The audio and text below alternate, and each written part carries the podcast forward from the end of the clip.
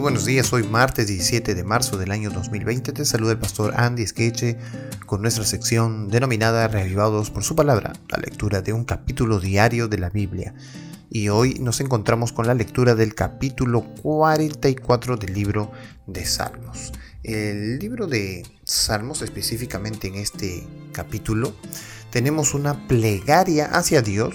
Bueno, hemos visto varias plegarias, varias oraciones de parte de David, pero en esta plegaria eh, se pide a Dios que intervenga y libre a su pueblo. En los salmos anteriores habíamos visto a Dios librando de manera individual al salmista, pero esta vez se pide que se libere al pueblo de sus enemigos. Este salmo se divide en cuatro partes. 1 eh, al 8, que demuestra la bondad de Dios para Israel en la antigüedad.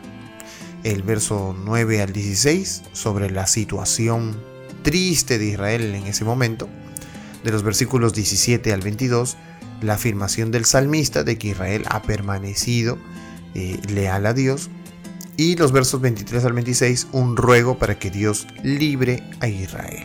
Bueno, vamos entonces a darle lectura para conocerlo mejor. Vamos con el verso 1 al verso 8, que es la primera parte que habla acerca de la bondad de Dios para Israel en la antigüedad. Bueno, oh Dios, con nuestros oídos hemos oído. Nuestros padres nos han contado la obra que hiciste en sus días, en los tiempos antiguos. Tú con tu mano echaste las naciones y los plantaste a ellos. Afligiste los pueblos y los arrojaste, porque no se apoderaron de la tierra por su espada, ni su brazo los libró, sino tu diestra y tu brazo y la luz de tu rostro, porque te complaciste en ellos. Tú, oh Dios, eres mi rey manda salvación a Jacob. Por medio de ti sacudiremos a nuestros enemigos. En tu nombre hollaremos a nuestros adversarios, porque no confiaré en mi arco, ni mi espada me salvará, pues tú nos has guardado de nuestros enemigos y has avergonzado a los que nos aborrecían. En Dios nos gloriaremos todo el tiempo y para siempre alabaremos tu nombre. Como hemos mencionado anteriormente, hasta aquí este, en esta primera parte se habla acerca de las obras pasadas de Dios, de la pelea de Dios eh, sobre las batallas de Israel, que era Dios quien los libraba, que era Dios quien los mantenía, que era Dios quien les daba la victoria. No eran sus espadas ni la cantidad de ejércitos que ellos tenían, sino que al contrario, era Dios quien peleaba por ellos.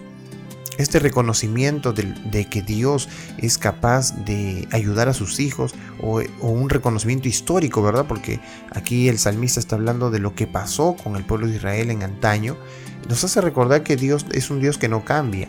Es decir, que al día de hoy Él también puede hacer lo mismo por nosotros, puede luchar nuestras batallas.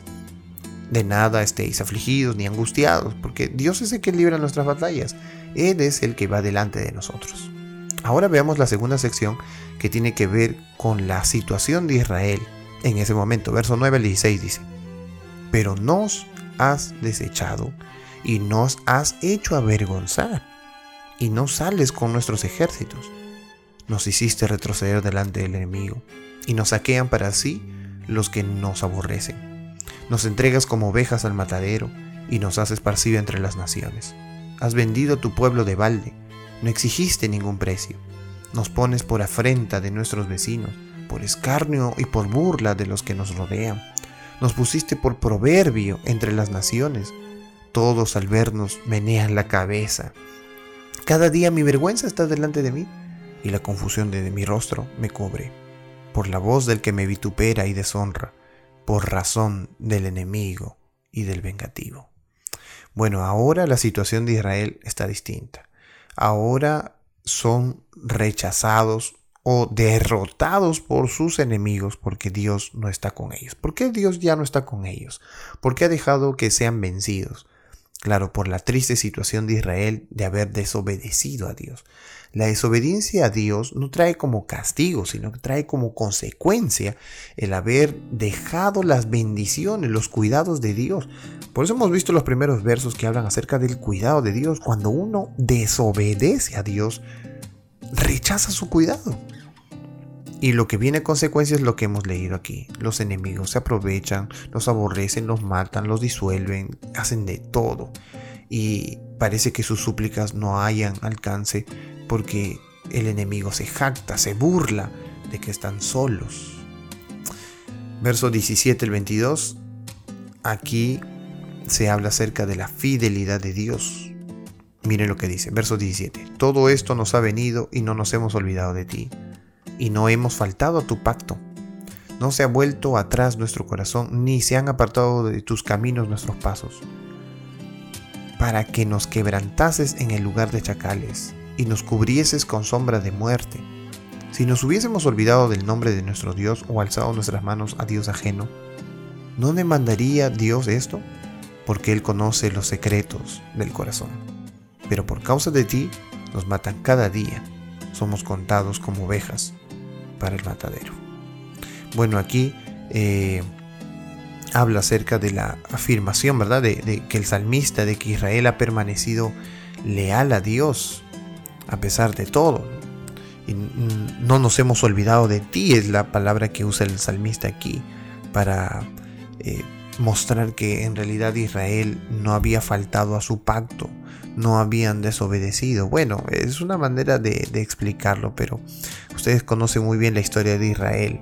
Eh, ellos suplicaban por volver otra vez a los brazos de Dios. Claro, nunca se olvidaron de Dios, pero lo dejaron en cierto momento abandonado.